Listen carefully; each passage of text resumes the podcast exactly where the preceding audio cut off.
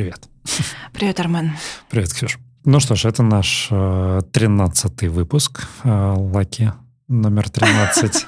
А, и Помимо прочего, самое время объявить то самое, что нужно объявить. Это последний выпуск первого сезона подкаста э, Pink Floyd, который вполне вероятно со второго сезона будет называться Punk Freud. Все зависит от технической возможности, конечно, для этого. Поехали? Да, поехали.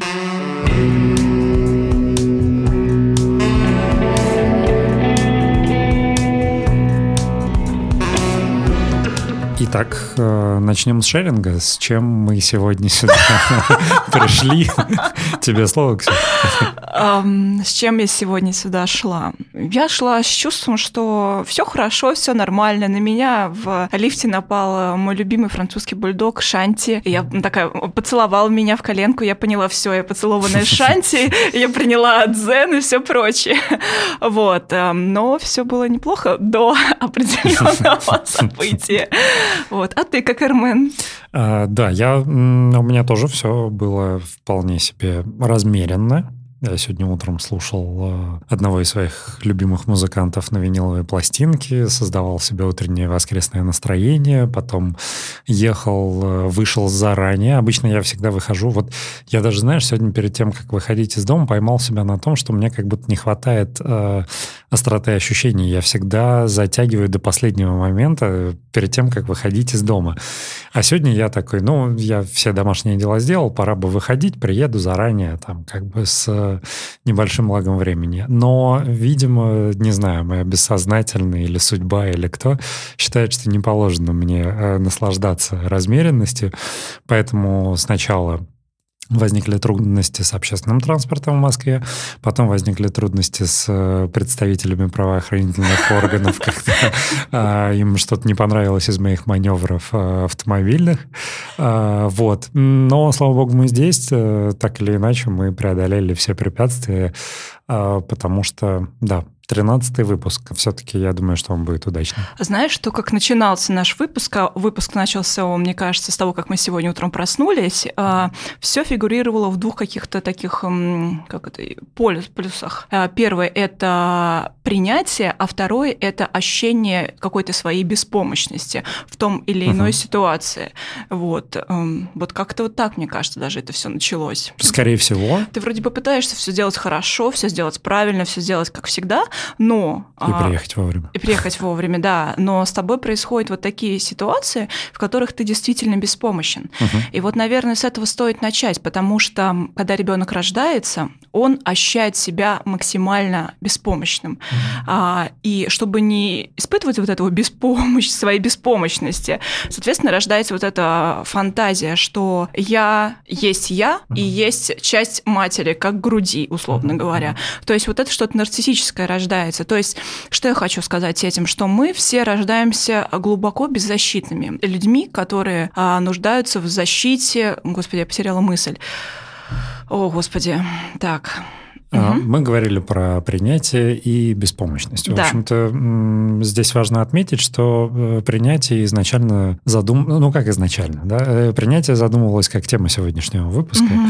И как бы так или иначе, оно... Здесь важно рассказать все до конца нашим слушателям, да, потому что я готовился к выпуску на тему э, привязанностей, привязанностей в разных контекстах, теория Болби угу. и так далее. В последний момент выяснилось, что мы планировали на самом деле не привязанность ценности обсуждать о принятии. И все это, ну, такой мы хотели сделать человый такой uh-huh, выпуск, uh-huh. и все это связать а, с буддизмом либо с йогой. Uh-huh. Просто Армен а, как-то как, как правильно назвать себя? А, что ты, ты буддист? Ну, нет. Тебе близки э, взгляды ну буддизма. Ну, да, мне это вот. тема а, очень интересна. А я как да. человек, который достаточно глубок в своей практике йоги, и я mm. сквозь призму психологии, сквозь призму йоги много что поняла. Что за что отвечает, и, условно даже говоря, какие асаны получаются в тот или определенный момент, если есть какая-то внутренняя проработка. Mm. Вот, я хотела с этим связать. Но давай начнем действительно с рождения, и mm. плавно перейдем к привязанности. Mm. Когда ребенок рождается, рождается, да, он чувствует себя беспомощным. Мы все рождаемся беспомощными, и единственный способ а, заявить о своей беспомощности – это крик. И у многих людей этот крик происходит, ну, как бы он живет до конца, условно говоря. Они выросли, стали взрослыми людьми. Кроме как кричать, они могут, потому что а, есть ощущение внутренней вот этой беспомощности. Либо есть такой а, способ пойти по нарциссическому пути и делать из себя масштабного человека, такого огромного, такого распущенного, только чтобы не чувствовать вот этой беспомощности. А может быть, пойти все это по пути садиста такого человека. А человек-садист, он в первую очередь э, не может выдержать вот этого внутреннего, э, внутренней беспомощности себе, поэтому он делает беспомощного другого. Либо это, если это мазохистический тип личности, женщины очень часто этим страдают, то они ищут э, вот эту беспомощность со стороны другого, и какой-то там может сценарий разворачиваться. В общем, что я хочу сказать, что беспомощность, наша детская беспомощность, и как мы в детстве, как психика в детстве ее пере варила, можно mm-hmm. сказать. А это и становится, ну, сначала травмой, а потом и э, защитой, и, следовательно, типом личности. Mm-hmm. Вот. Согласен.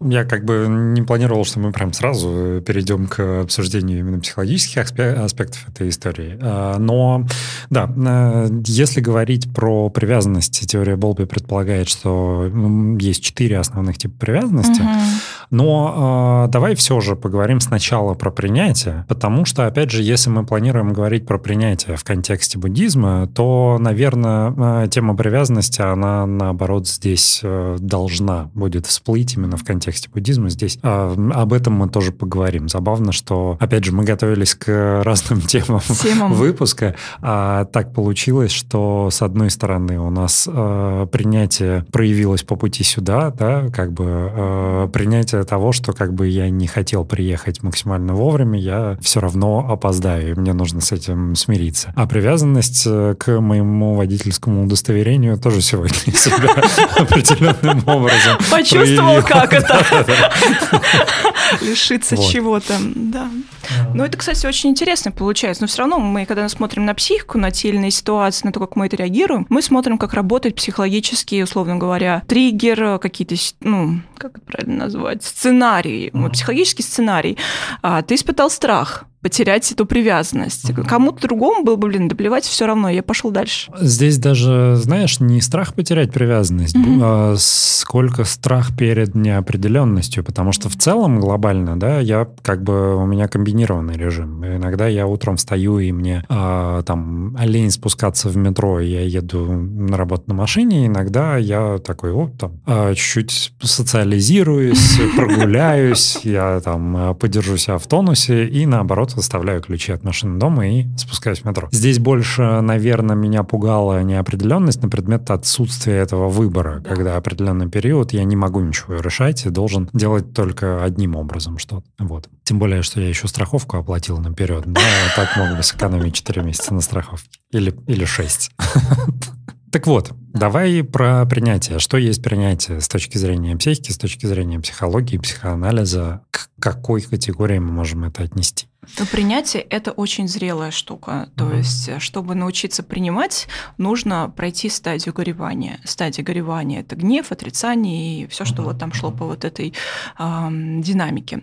Вот. И психоанализ как таковой он не дает понятия принятия. Он э, может дать лишь э, такое понятие, как переработать э, что-то то болезненное, что было ранее. То есть, э, чтобы э, был такой эффект э, в психике закончен законченности, что этого больше нет, что это меня уже не триггерит. И вот у меня вчера, кстати, был такой э, случай, что одно событие в моей жизни произошло только год назад, но я какие-то вещи еще, условно говоря, хранила с собой, такие вещественные. Только вчера я их выбросила. То есть э, получается, что весь год я горевала, и вот вчера только я смогла выбросить то, что мне по факту не нужно. Хотя при этом я понимаю, что целый год это во мне горело какую-то фантазию о том, что, возможно, могло быть все по-другому. Той ситуации, uh-huh, которая uh-huh. произошла год назад. И мне кажется, вот это и есть показатель принятия, когда нам уже а не больно отдать то, что было, то, что было оставлено после травмы. Что мы уже не чувствуем, например, каких-то чувств к человеку, мы uh-huh. не чувствуем челов... Э, чувств к работодателю, мы не чувствуем каких-то таких ярких чувств. Я про uh-huh. яркие чувства uh-huh. говорю, еще с какой-то потерей. Здесь, да, я сделаю небольшую ремарку и отступление. Угу. Мне казалось необходимым э, все же посвятить один из выпусков истории с гореванием правильным. И это не тот выпуск. Тот выпуск мы еще запишем в будущем. В целом история с принятием, э, ну, принятие — это последняя стадия вот э, горевания. Да, здесь есть отрицание, отрицание гнев, гнев э, депрессия, депрессия, торг, угу. принятие. Да?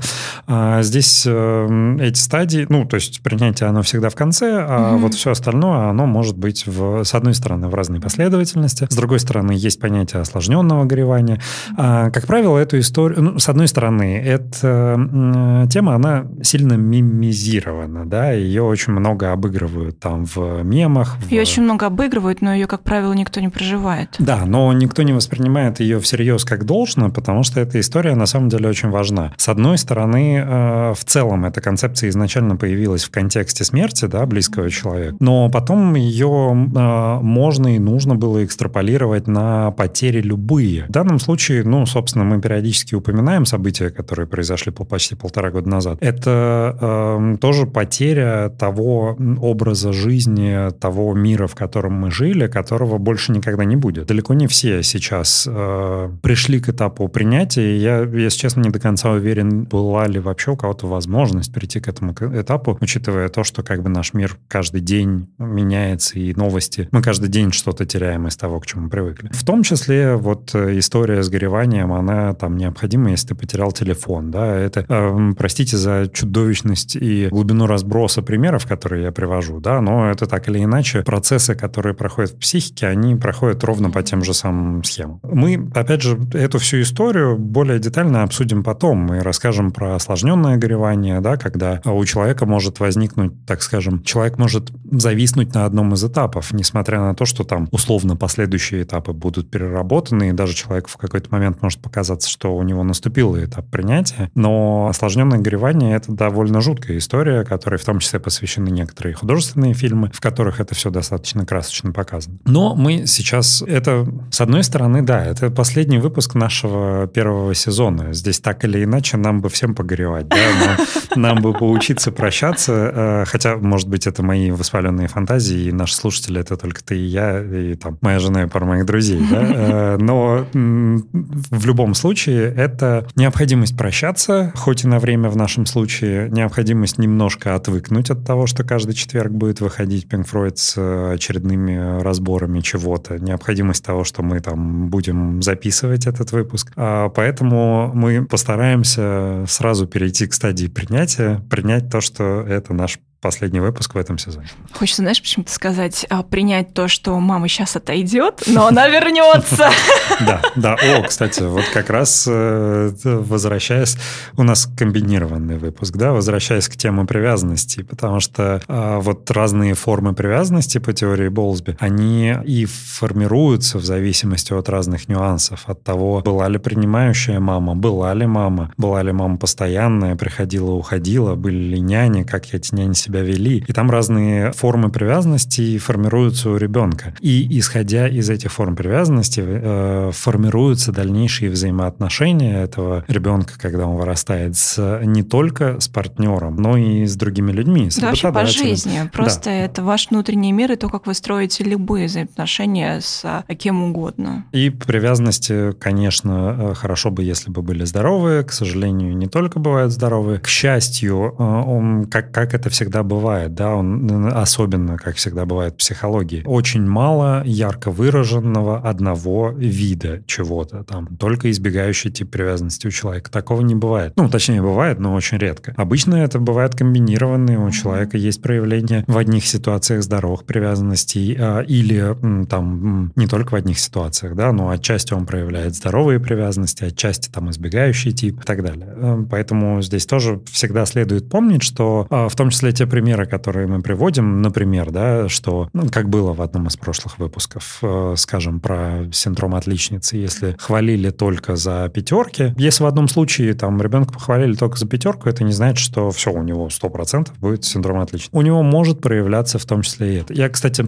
Э, тут... Просто ребенок чувствует, что его любят. Да, То есть это да. вопрос того, что чувствует. Можно много что говорить, но вопрос того, что чувствуют близкие рядом с нами, это другой вопрос. И это вопрос именно привязанности. И вопрос привязанности — это ответ, насколько стабильный мой внутренний объект, а внутренний объект как раз и, и собирается из той матери, иногда реальной, иногда фантазийной матери, которая была, условно говоря, снаружи. Угу. Вот. Ну, вообще, вот э, момент чувств, как мы уже говорили, он очень важен в психоанализе в целом, да, что угу. чувствует клиент. Это основополагающее. А очень часто то, что он думает, ну, например, я, в моем случае, э, я всегда стараюсь рационализировать, и поэтому со мной, э, возможно, не так просто работать психологу. Потому ну да, что с тобой я... очень, мне кажется, сложно выйти на свободные ассоциации, угу. выйти вот действительно в то бессознательное, потому что, в принципе, у мужчин очень сильно логический ум развит, угу. и да, действительно, может быть сложно. Вот, поэтому, э, но при этом именно элемент, связанный с чувствами, там, что ты чувствовал угу. в этот момент, какие чувства ты испытывал в этот момент, они довольно важны в психоанализе в целом. Слушай, ну бывает так, что человек просто, условно говоря, научился, что вот в этом моменте нужно чувствовать это, злость или угу. чувствовать обиду, и он может то же самое повторить, на самом деле не отдавая себе отчет, что происходит на самом деле. И вот в этом, конечно, знаешь, затык. Тебе в какой-то момент приходится просто чувствовать за клиента, чтобы когда он говорит, мне больно и обидно, ты могла бы ему еще сказать, возможно, вас это бесит, потому что в чем причина депрессии? В том, что очень много чего подавляется, и вот этот феномен, а, как раз Фрейд писал про меланхолию, вот эту черную желчь. Uh-huh. Черная желчь это всего лишь подавленная агрессия. Все депресси... депрессивные люди, они просто застр...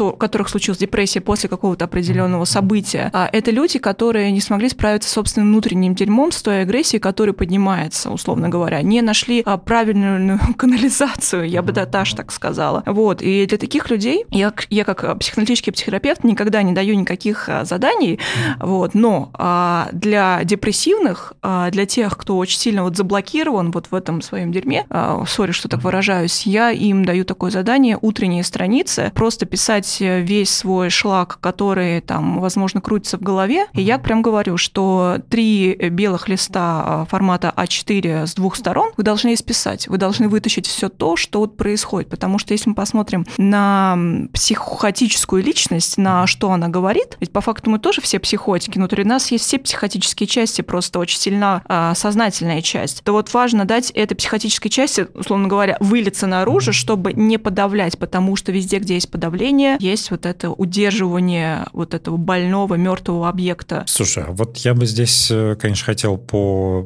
пообсуждать эту историю. Не вызывает ли это обратный эффект? Ну, грубо говоря, скажем, если я сижу и злюсь на что-то, угу. да, и там, ну, например, да, угу. если я, я еду за рулем, и вот у меня настроение поорать на водителей других машин, да, Класс. чем больше я это делаю, тем э, больше я, наоборот, как бы угу. завожу сам себя, и еще больше меня там все раздражает. Я, ну, я ловил себя на этом. Или, например, вот эта вот э, теория позитивного мышления модная нынче, да, там проснись с утра, подумай там, за что ты и, благодарен. Знаешь, вот в этой, в теории, мне кажется, ты как будто какаешь. Ну, возможно. Нет, ну, возможно, не знаю. Здесь как бы я же... Э, мы рассуждаем, я спрашиваю. Я не знаю, как это работает. Мне вот интересно, не, невозможен ли обратный эффект? Потому что, ну, условно, когда ты находишься в меланхоличном состоянии, да, я не беру депрессию, я не уверен, знаком ли я с состоянием депрессии, да, потому что в моем понимании депрессия это, это очень страшная вещь. Это у нас принято в обществе относиться к этому легкомысленно, там, типа, грустишь? Не грусти. Там, типа, сходи в зал, там, поработай. Вот э, там бабка с работала там в поле 500 лет, и никакой депрессии не было. Да? А не так это работает. С одной стороны, депрессия – это ну, чудовищное состояние, когда у тебя нет физических и эмоциональных сил поднять себя с кровати, и ты не видишь никакого смысла вообще в существовании. Это мысли о том, чтобы а, тебе гораздо проще допустить мысль о том, чтобы все прекратить. Я имею в виду ужасные вещи, жизнь прекратить, а, нежели как бы пытаться выбраться из этого состояния, тем более, что ты не видишь смысла выбираться из этого состояния. Это очень страшное состояние. И здесь, во-первых, следует иметь в виду, что именно суицидальные мысли в контексте депрессии — это э, кейс не только и не столько, в первую очередь, психолога, сколько психиатра. Психиатра, да, невролога, это... там сразу в больницу. В идеале э, это должна быть комбинированная терапия. Человек должен получать, с одной стороны, медикаментозную поддержку, которая купирует все химические процессы в мозгу, которые вызывают эти состояния, и параллельно параллельно, если эти состояния были спровоцированы каким-то событием в жизни, то это событие необходимо проработать с психологом, потому что иначе, как только медикаментозная терапия будет прекращена, все то дерьмо, которое привело человека в, к депрессивному состоянию, никуда не делось. Это, ну, скажем, возможность рецидива довольно высока. Я к чему? Я к тому, что депрессия — это довольно страшная вещь, и я, в общем-то, с ней не сталкивался. Ну, в смысле, я, я не был в этом состоянии. Но если мы берем как бы меланхолию, да, скажем, состояние, напоминаю, то, с чем у нас в обществе принято ассоциировать депрессию, да, когда у тебя плохое настроение, ты так немножко апатичен и так далее, в эти моменты почему-то очень тянет слушать э, меланхоличную музыку, хоть я ее слушаю вообще все время, вот. но в этот период прям хочется слушать ее особенно, и она, наоборот, еще глубже тебя закапывает. Ну, это способ прожить. Угу. А, ну, то есть э, ты считаешь, что у этого, наоборот, терапевт тактичный эффект. То есть, скажем, прослушав меланхоличную музыку, погрузив себя в меланхолию еще сильнее, ну, условно, на следующее утро ты проснешься чуть полегче, чем просыпался за день до этого, да, или нет? Да, да, ты не подавляешь. Угу. Ведь проблемы всех депрессивных, которые на глубокой депрессии приходят, там, спустя там 3-5 лет к психотерапевту, если они доползают, то а, проблема в том, что они не прожили вот это горе. Знаешь, музыка, она прекрасная вещь, прекрасная штука, она помогает прожить то, что невозможно прожить в голове словами, она дает чувствами, телом прожить. И поэтому прекрасно понимаю, как депрессивная музыка, она помогает действительно выйти на тот уровень, ну, как минимум, оттолкнуться от дна.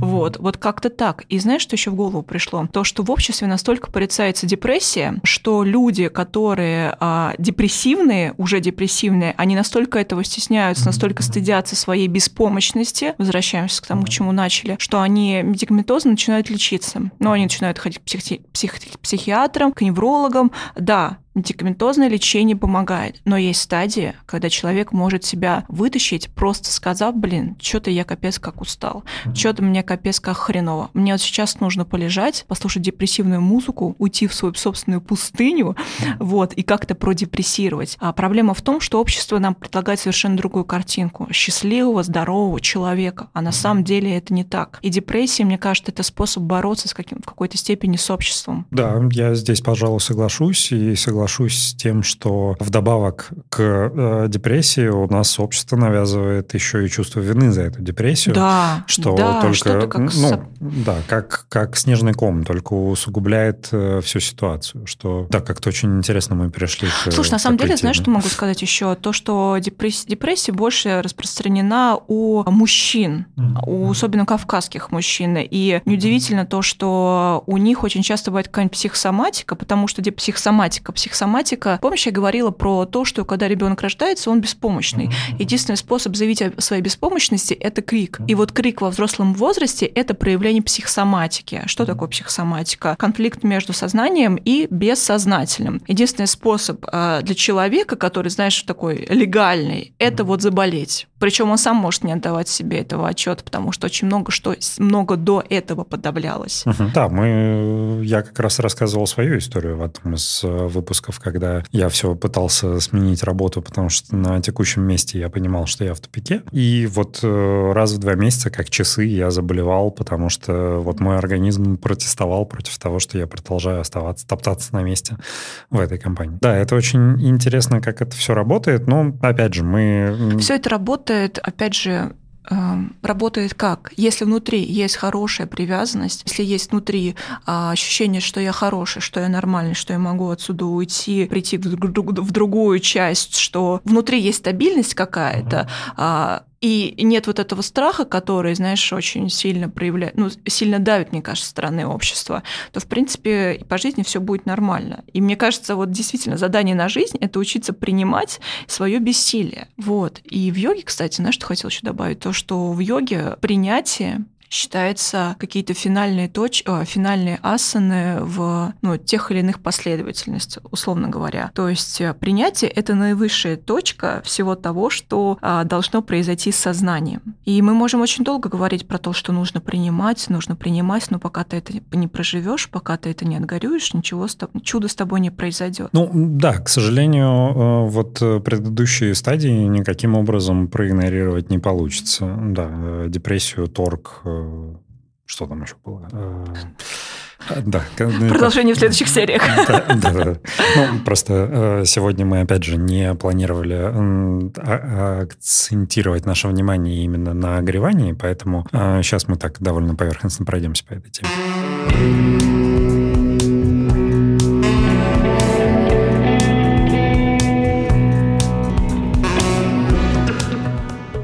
Вот. Э, по поводу, если возвращаться к теме буддизма, здесь, конечно, очень э, радикально все отличается, потому что привязанность э, с точки зрения буддизма хорошей не бывает. Привязанность есть источник страданий. Будда почему говорил, что жизнь — это страдание? Жизнь в нирване, о, точнее, жизнь в сансаре, если мы уж родились в ней, она обречена на страдания. Почему? Потому что есть привязанности. А почему? Потому что нет ничего постоянного в принципе. То есть с точки зрения буддизма все все не вечное. И, в общем, в одном из наших, э, одних из самых дискуссионных э, предыдущих выпусков мне эта информация так сильно запала в голову, я постоянно об этом думаю, о том, что Ассирийская империя существовала 1800 лет. Блин, с ума сойти, 1800 лет. Ну, то есть первое государство, принявшее христианство на государственном уровне, оно приняло его в 301 году. То есть официально на государственном уровне христианство существует меньше, чем существовала Ассирийская империя, от которой ничего не осталось сейчас. Ну, то есть, условно, там есть Ассирийская церковь, на Дубровке, кстати. Есть как бы ассирийцы, слава богу, а, живущие там на территории Ирака, Армении, там вот, э,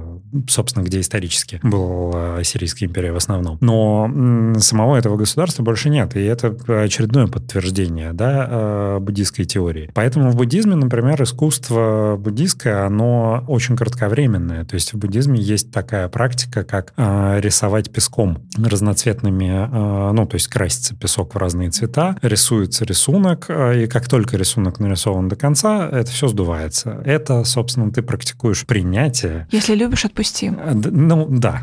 Но э, не совсем эта концепция. Здесь э, практикуется именно... Но привязанность при... тоже про любовь.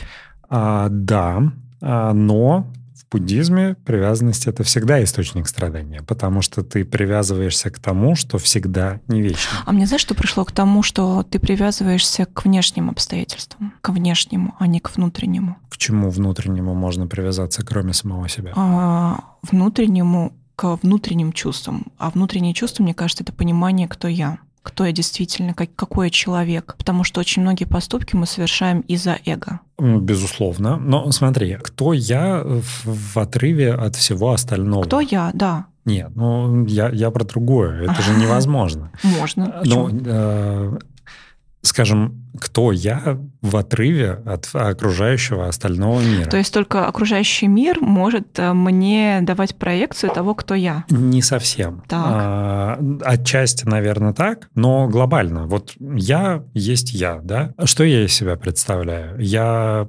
скажем, там, вопросы национальности. Национальность — это не я, это что-то снаружи. Вопросы образования — это тоже как бы не я, это то, что мне дали, то, что признается обществом, то, что это и так далее. Я то, что я чувствую, чувствую, но я же чувствую по отношению к чему-то, к внешним объектам. То есть обособить себя, свое «я» от всего остального Собственно, в этом и цель буддизма, кстати, избавиться от привязанностей. Вот полностью обособить свое «я», а, достигнуть просветления, а, ну, то есть отделиться угу. от всего в окружающем мире, потому что это все не вечно, кроме твоей, твоей ну, условно, души. Да? Мне знаешь, что пришло в голову? Что буддизм — это прекрасная пилюля от нарциссизма.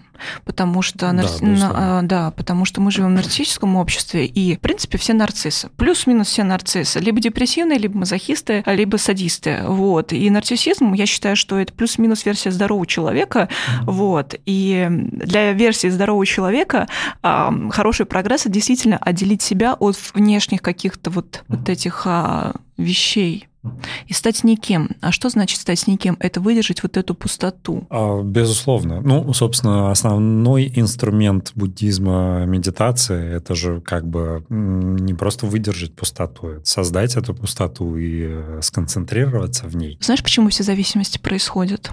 Почему? Потому что нет возможности выдержать пустоту. Вот, кстати, я хотел бы поговорить на тему зависимости немножко. Меня прям очень э, тоже интересует этот вопрос. Я э, помню, когда мы учились, мы разбирали разные кейсы, которые приходили нам в голову из наших обычных жизней, и э, сразу вот наш преподаватель обозначила нам, что зависимость э, обычно считается, что алкогольная зависимость – это один из первых признаков проблемы с первичным объектом объектом. В целом, как показывает практика, любая зависимость – это признак проблемы с первичным объектом.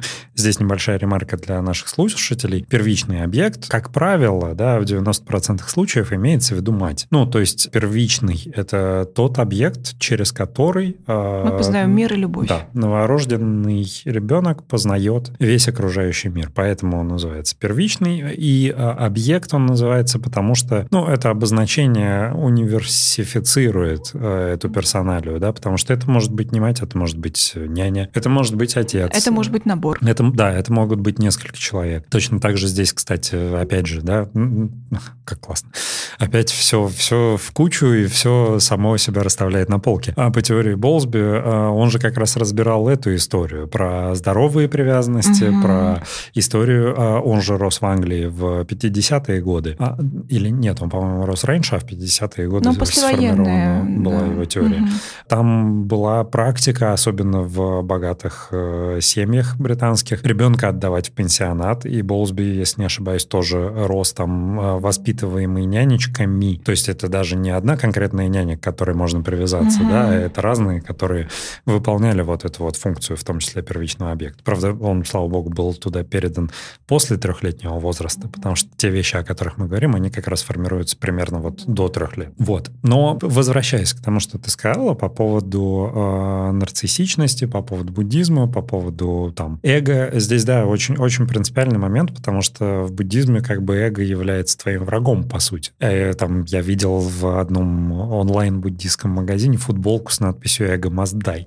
А, вот, и это как бы то, к чему а, человек, который практикует буддизм, ну, по идее, должен стремиться. Знаешь, я считаю, что есть нездоровое эго, и вот нездоровое эго сформировано из а, боли, из травм, и задача, мне кажется, на жизнь, ну, не на жизнь, там, а для здорового человека, это сформировать свое здоровое эго, свою здоровую личность, где-то и нарциссические личности, ой, нарциссические будут части, и депрессивные части, потому что в любом случае любая личность, она настолько многогранна, uh-huh. и мне кажется, это так грустно, когда люди копируют другого человека или стремятся быть похожим на кого-то, ведь на самом деле они просто забывают о том, что а, не страшно посмотреть внутрь, не страшно посмотреть на все, что там происходит, чтобы принять это принять свою семью, принять свой род, принять там свою маму, принять своих там детей и все, что с тобой происходит, и понять, что вот этот весь индивидуальный набор дан только тебе, и твоя задача сделать из этого максимум. Вот, мне кажется, буддизм действительно помогает э, в том, чтобы избавиться сначала от чего-то ненужного. Хочется почему-то сказать насмотренность. Есть такое понятие насмотренность. И насмотреться хороших, классных примеров, чтобы потом, возможно, забрать их себе, если они вам действительно нравятся, если по жизни не было каких-то таких примеров, потому что что придумать что-то свое, там, создать новый велосипед, мне кажется, это достаточно сложно. А пустоту мы не все можем постоянно там сидеть выдерживать эту пустоту, где-то постоянно быть в медитации. Мы должны жить жизнь. И должны жить жизнь в удовольствии. Вот. И да, как-то так. Знаешь, э, вспомнил вот одну историю, опять же, возвращаясь к теме нашу, э, к теме, которую мы затронули в предыдущем выпуске, постоянно хейтить родителей. Я вспомнил историю, условно, про мою маму, да, и про меня меня. Однажды как-то я там условно разбил какую-то тарелку, и моя мама сказала, ну ничего страшного, на счастье. Угу. Типа, все. К деньгам. Да-да-да. А потом э, в какой-то момент история повторилась, и э, ну я уже был спокоен, потому что... Это же на счастье. Да, да. А, но в другой раз меня как бы отругали, почему я такой неаккуратный, надо было следить, да, за этим. А у меня, в принципе, после этого, я прям помню, я после этого, я был довольно маленький. Но после этого все время я думал, какая будет реакция там следующая. А, скажут, что это на счастье, или меня отругают, что я что-то испортил. Господи, в тебе тогда проснулся игрок. А, ну, нет. Я наоборот, как бы, естественно, я старался избегать случаев там что-то разбить, но если они случались, то э, я оказал, оказывался в такой фрустрирующей ситуации для меня. Я к чему это? Позиция моей мамы вряд ли там сначала была одна, потом изменилась радикально. Просто одна ситуация, когда она, скажем, сама в расслабленном, спокойном состоянии, она может принять эту потерю, а другая ситуация, когда на нее все навалилось, еще и косорокий сын разбил там любимую тарелку опять. С одной стороны, это сформировало у меня, наоборот, обратную привычку. Что бы ни случилось, у меня первая реакция, конечно, блин, типа, моя любимая кружка, э, которую я никогда не озвучиваю. А, но потом я вспоминаю того маленького пацана, которого отругали, как, как ему было обидно, потому что он был уверен, что его должны принять, как в прошлый раз. И стараюсь, наоборот, э, ну, там, сказать, ничего страшного, на счастье, типа, не переживай, все. Особенно, если это как бы там человек в гостях, да, и э, там чтобы максимально комфортно. Знаешь, такая есть техника, а, называется звезда. Вот условно говоря, когда ты что-то не можешь принять, идешь там кофточку свою любимую постирала не на том режиме, там разбила кружку, что-то не сделала. Ну вот разные ситуации, такие мелкобытовые даже назвала бы, вот, за которые очень часто люди себя просто, знаешь, по мелочам начинают себя грызть, корить. Вот есть вещи, за которые не, ну как бы, есть вещи, за которые можно себя, я считаю, вообще есть все вещи, за которые можно себя простить. Но самое смешное доходит до того, что а, люди, когда сталкиваются с каким-то таким мелким бытом, там, а, они не могут себя за что-то простить. И ты прям идешь с этим человеком, и ты чувствуешь, как а, она, например, прям себя съедает за это, и ты думаешь, господи, это вот как нужно себя не любить, как нужно ненавидеть вот эти свои внутренние объекты, что в данный момент ты их съедаешь. Есть техника звезда, и а, мне кажется, она прекрасная, если вы можете там себя ругать за то, что там есть что-то сломали, там постирали любимую кофточку, но не на том режиме. Это представить свою любимую звезду, например, там Монику Белучи, там, не знаю, Кейт Уинслет, э, ну, для девушек, для мужчин, наверное, кто-то другой будет. И представить, э, как бы вы себя повели, если бы это сделали не вы, а она. И вот это, мне кажется, прекрасное такое упражнение, чтобы отделить себя от своих внутренних родителей относиться, потому что к звезде мы будем относиться, ну, как бы очень по-теплому. И мне кажется, это прекрасно показывает, что и к себе нужно относиться вот так вот. Здесь, э, кстати, звезда звезде рознь, условно. Ну, блин, не, не, слушай. Я про другое. Ага. Я не про то, что там, типа, смотря какая звезда, кому-то не прощу.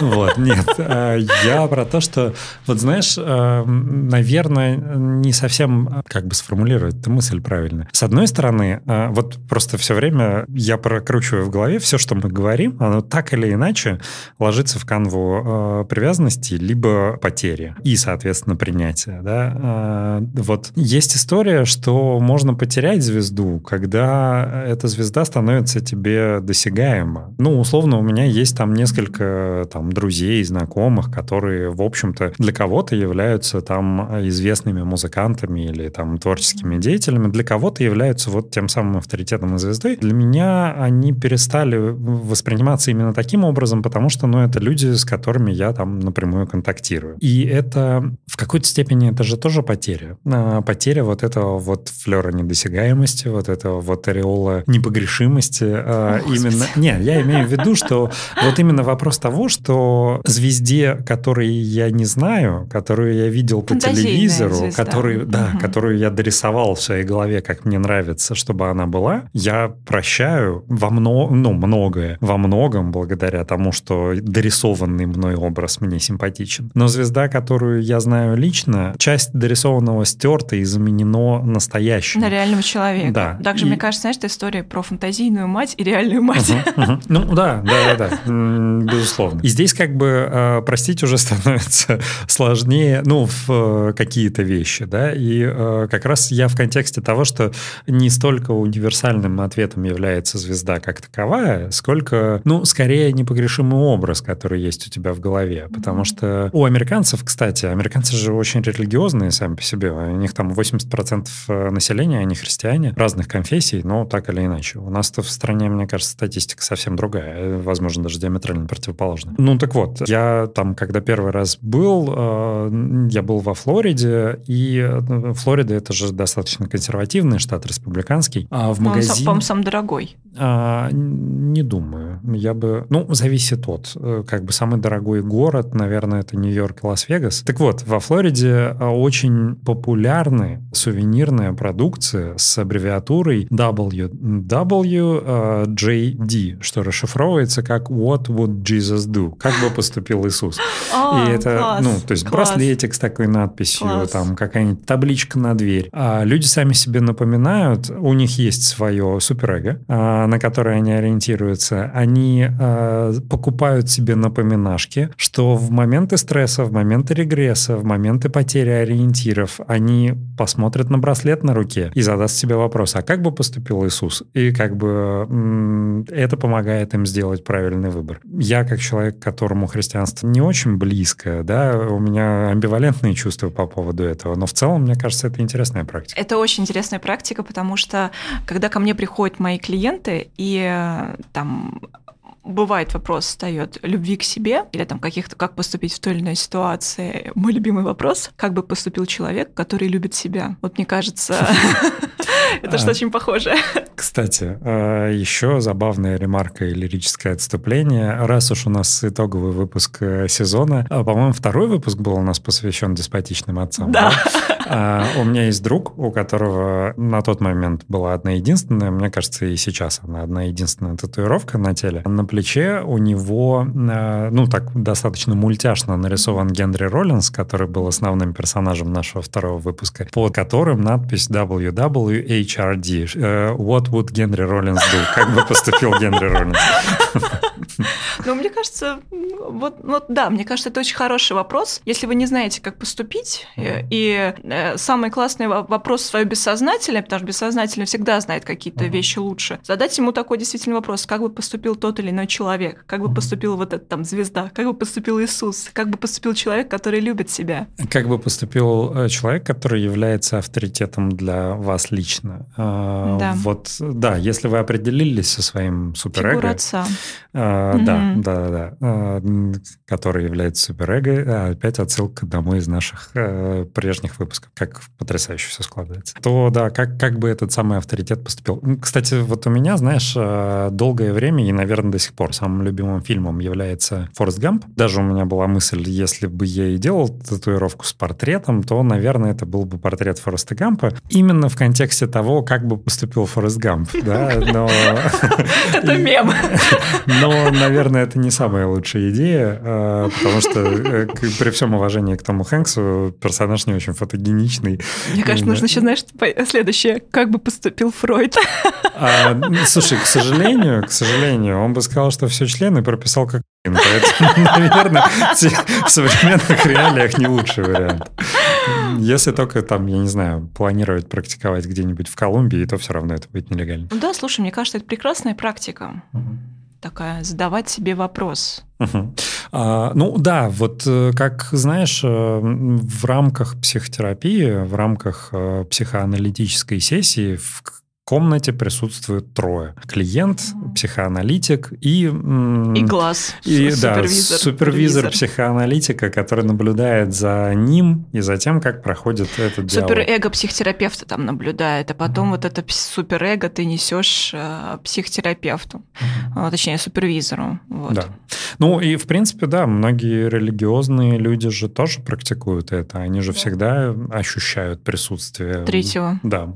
Святого Духа, Да. наверное. А либо наоборот, может быть, и дьявол строит козни и мешает, и ставит подножки там, где не Или наоборот играет на их стороне. Э, Да, да, здесь э, тоже, кстати, э, можно же переувлечься во всей этой истории в своем магическом мышлении Мгм. и списывать свои недостатки на козни злых Мгм. духов. Во всем важна мера, да, срединный путь в буддизме. Не, не, у- не углубляться ни в одну из крайностей, потому что крайности всегда... Ну, это проявление, наверное, психотической личности, да, более-менее здоровая или хотя бы невротический тип личности, он как раз а, пытается маневрировать между крайностями, да, не вдаваясь в одну. В идеале, чтобы суперэго и бессознательное сошлось в эго, в здоровом эго. И вот если мы берем критерий здорового эго, которое избавлено от всех там ненужных, лишних, болезненных а, историй, это действительно, когда суперэго, какие-то общественные нормы,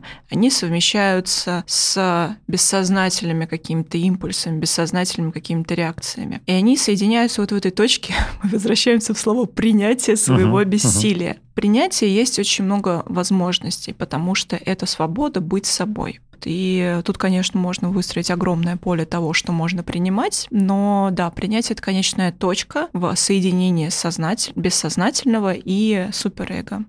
Да, ну, невротик, он будет маневрировать между вот этими всеми полюсами. В идеале мы всегда стремимся к очень твердому, устойчивому эго, к здоровому эго, потому что нездоровое эго, оно всегда будет неустойчиво, оно всегда будет болеть, оно будет иметь какие-то ненужные ему привязанности и бояться быть одному, ощущать ощущать вот эту пустоту. Какая мысль мне сейчас пришла? Э, опять же, пару выпусков назад у нас был э, выпуск, посвященный супер, э, этому гиперконтролю. Угу. И вот состояние гиперконтроля это же по сути постоянное состояние вот горевания. Ты постоянно находишься в страхе потери. Ты потери у тебя нет, но ты вот постоянно вот ну, когда-то нам была, да. Да, и ты теперь пытаешься ее избежать, но боишься ее, и там у тебя и торги, и депрессии, и все остальное с этим связано. И вот э, вопрос принятия, э, это же есть одна из практик, в том числе полезных для э, подобных ситуаций с гиперконтролем. А что, если случится страшно? В рамках там психотерапии психотерапевт может задать этот вопрос, может поставить э, клиента перед этим вопросом, чтобы клиент себя ответил. И вот в моей жизни бывали случаи, когда, э, скажем, ну там какое-то крайне неприятное событие, по сути, уже случилось, угу. а у меня еще стадия торга. Я не готов согласиться с теми последствиями, которые следуют за этим событием. Я а, предполагаю, что это событие должно развиваться в каком-то другом направлении, что есть еще шанс, что будет... А, потому что для меня, скажем, невыносима мысль тех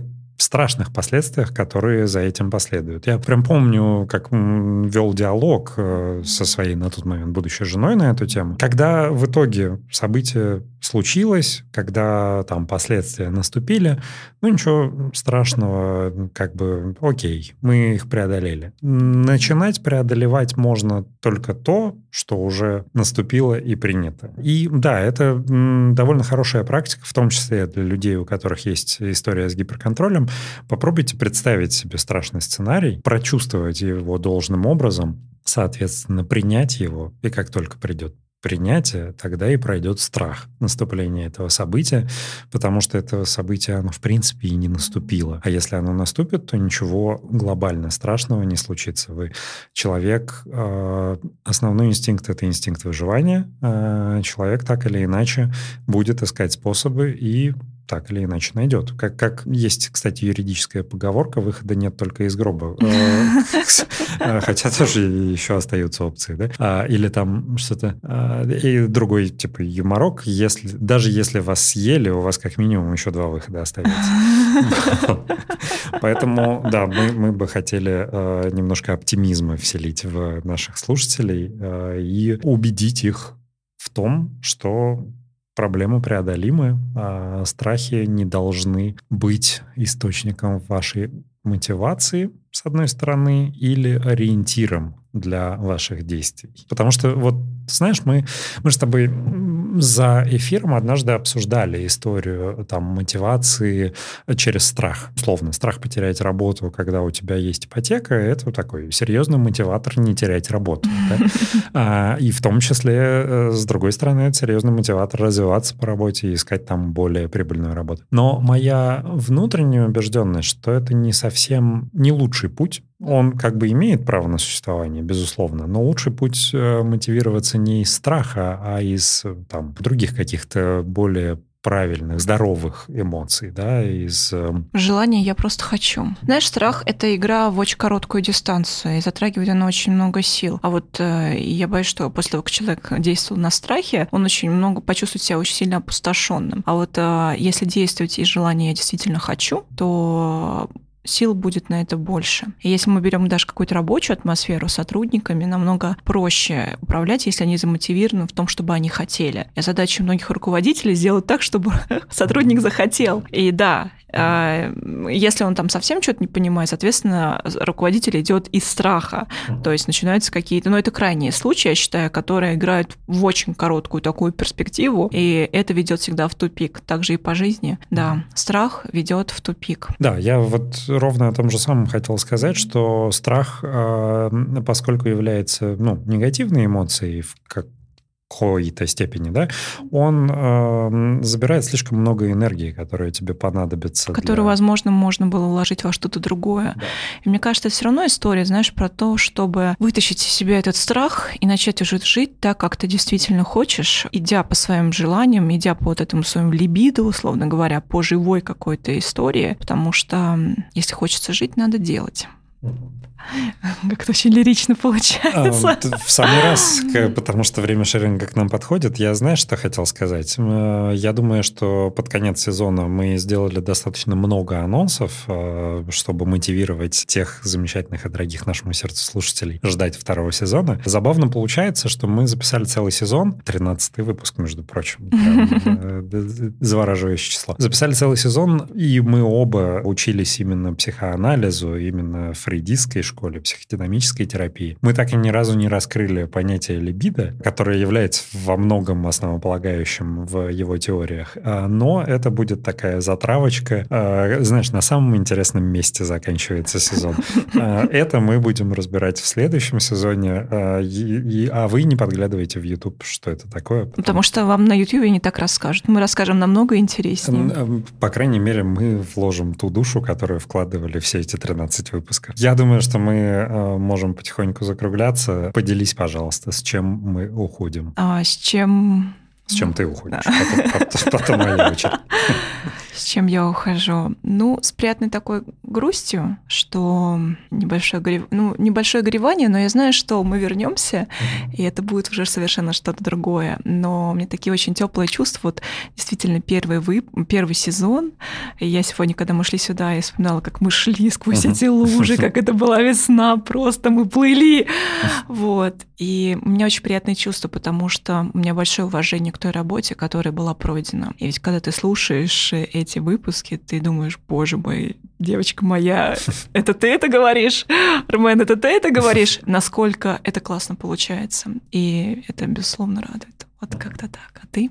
Я, я, конечно, когда заходил в эту комнату сегодня, моя голова была занята другими событиями, которые предшествовали. Потом, опять же, это было немножко э, так фрустрирующе, то, что я готовился к записи одного выпуска, а по факту э, мы решили писать другой. Э, и в этом прелесть этой ситуации, потому что, слава богу, что в словосочетании психоаналитический подкаст, помимо слова психоаналитический, аналитический, есть еще слово подкаст.